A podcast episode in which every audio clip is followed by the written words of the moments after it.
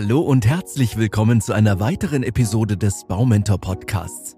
Schön, dass ihr wieder eingeschaltet habt. Ich bin Andreas und ich verrate euch diesmal mehr über den Windfang, der früher ein fester Bestandteil vieler Häuser war. Was sein Zweck ist, welche Vorteile er hat und warum es auch heute noch eine Überlegung wert ist, ihn in der Hausplanung zu berücksichtigen, erfahrt ihr in dieser Folge. Also legen wir am besten direkt los. Vielleicht habt ihr in Restaurants oder anderen Gebäuden mit regem Publikumsverkehr schon einmal bemerkt, dass ihr nach dem Öffnen der Haupttür erst in einen kleinen Vorraum getreten seid, bevor ihr an eurem Tisch Platz nehmen konntet.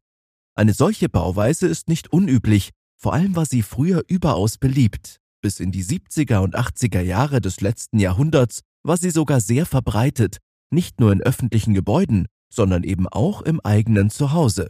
Der angesprochene Vorraum wird als sogenannter Windfang bezeichnet. Der Name lässt bereits den Zweck erkennen.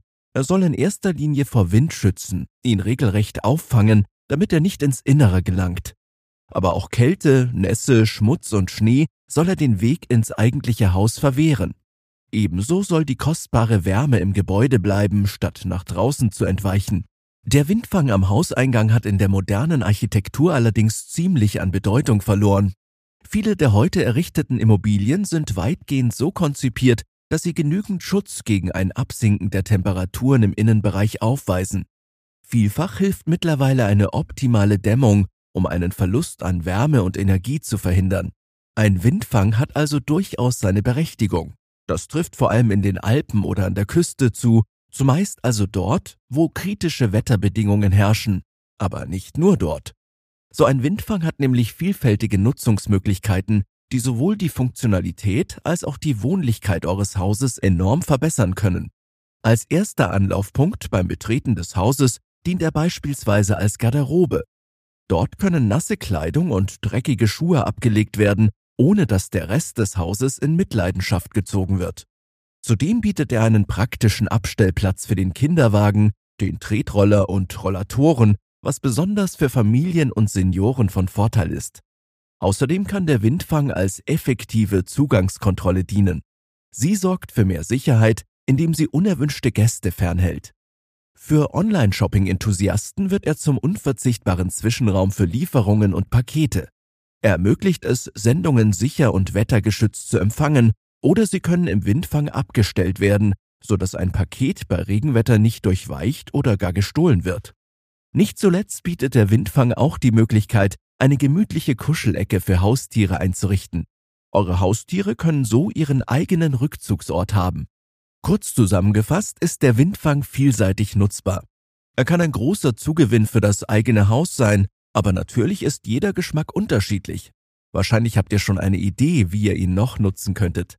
Auf den Zweck des Windfangs möchte ich in dieser Episode nochmal etwas genauer eingehen. Wenn ihr einen Windfang errichten möchtet, dann wird damit das schlechte Wetter vom Eindringen in das Gebäude abgehalten. Regen und Schnee, Wind und Kälte, diese unerwünschten Gäste können lediglich den Bereich des Hauseingangs erreichen, nicht aber in die eigentliche Wohnung vordringen. Beim Windfang handelt es sich um einen ziemlich kleinen, jedoch in sich geschlossenen Raum. Ihr öffnet die Haustür, tretet in den Windfang, schließt die Haustür und öffnet erst dann die zum Innenbereich des Gebäudes führende Tür. Auf diese Weise ist es auch für die Wärme unmöglich, den Weg ins Freie zu finden. Der Windfang ist in der Regel nur einen bis fünf Quadratmeter groß. Daher sollte er tatsächlich nicht mehr als eine kleine Schleuse zwischen dem Außen- und dem Innenbereich des Hauses darstellen. Sicherlich ist es dort möglich, auch Kleiderhaken, einen Spiegel oder einen Schrank für Schuhe zu errichten. Das ist vor allem immer dann sinnvoll, wenn verschmutzte oder nasse Kleidungsstücke nicht in den Wohnbereich mitgenommen werden sollen. Um noch etwas tiefer in den Zweck des Windfangs einzutauchen, habe ich acht Aufgaben für euch, die ein Windfang erfüllt. Erstens. Ein Windfang verhindert effektiv Zugluft, indem er als Pufferzone zwischen der Außenwelt und dem Innenbereich des Gebäudes dient.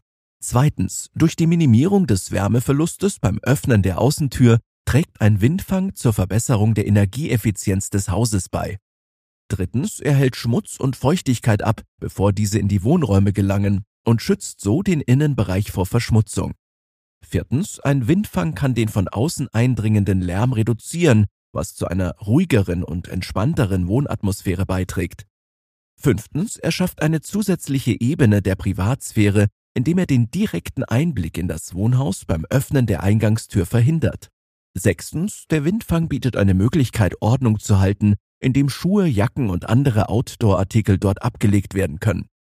Siebtens, die Sicherheit des Hauses wird durch einen Windfang erhöht, da er als zusätzliche Barriere gegen unbefugtes Eindringen dient. Achtens, er ermöglicht einen Temperaturausgleich zwischen Außen- und Innenbereich und trägt so zu einem angenehmen Raumklima bei. Wie ihr merkt, ist so ein Windfang eigentlich gar nicht so verkehrt. Wenn ihr einen Windfang für euer Haus einplant, stehen euch zwei Optionen zur Verfügung, nämlich direkt hinter der Haupttür im Gebäude oder als kleinen Anbau am Haus. Auf beide Varianten möchte ich kurz etwas näher eingehen. Variante 1, der Windfang im Gebäude. Ihr könnt den Windfang am Hauseingang direkt hinter der Haupttür errichten. Er befindet sich somit im Innenbereich des Gebäudes.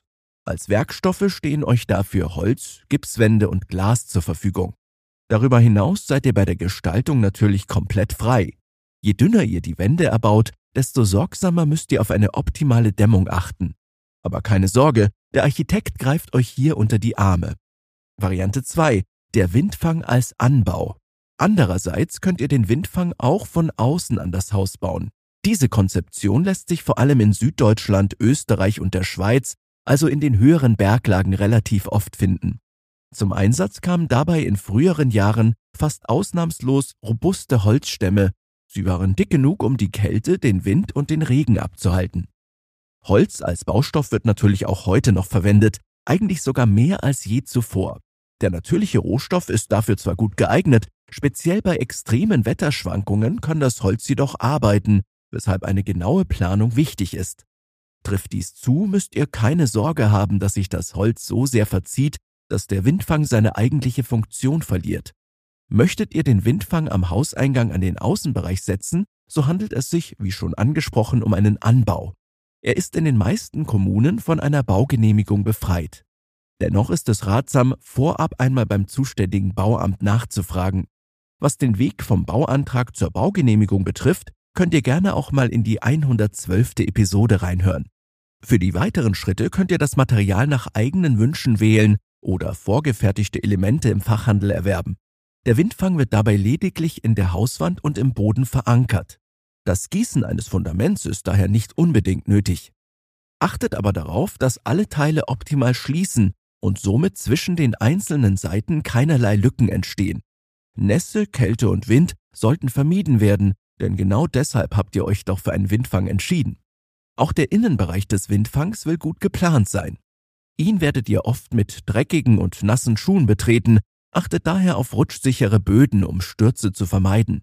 Auch eine rutschfeste Schmutzfangmatte ist ein sinnvolles Extra für euren Windfang. Die Größe des Windfangs solltet ihr so konzipieren, dass sich hier zeitgleich etwa zwei bis drei Personen aufhalten können. Vor allem, wenn es draußen stürmt und in Strömen regnet, möchtet ihr niemanden vor der Tür stehen lassen, denn genau das könnte sich nicht allzu gut auf die Stimmung auswirken. Wie Häuser in einen Windfang integriert werden, könnt ihr euch in einem der zahlreichen Musterhausparks anschauen. Oder schaut mal auf der Website von Hansehaus unter www.hanse-haus.de slash Fertighäuser vorbei. Dort könnt ihr euch einen guten Überblick zu den verschiedenen Optionen verschaffen oder ganz unverbindlich einen kostenlosen Katalog anfordern. Ich bedanke mich jedenfalls, dass ihr wieder bis zum Ende durchgehalten habt. Schaltet auch gerne nächstes Mal wieder ein. Dann nehme ich den Haustyp Kubus etwas genauer unter die Lupe. Nicht vergessen, alle zwei Wochen erscheint eine neue Episode. Beste Grüße von mir, Andreas und dem gesamten Baumentor-Team.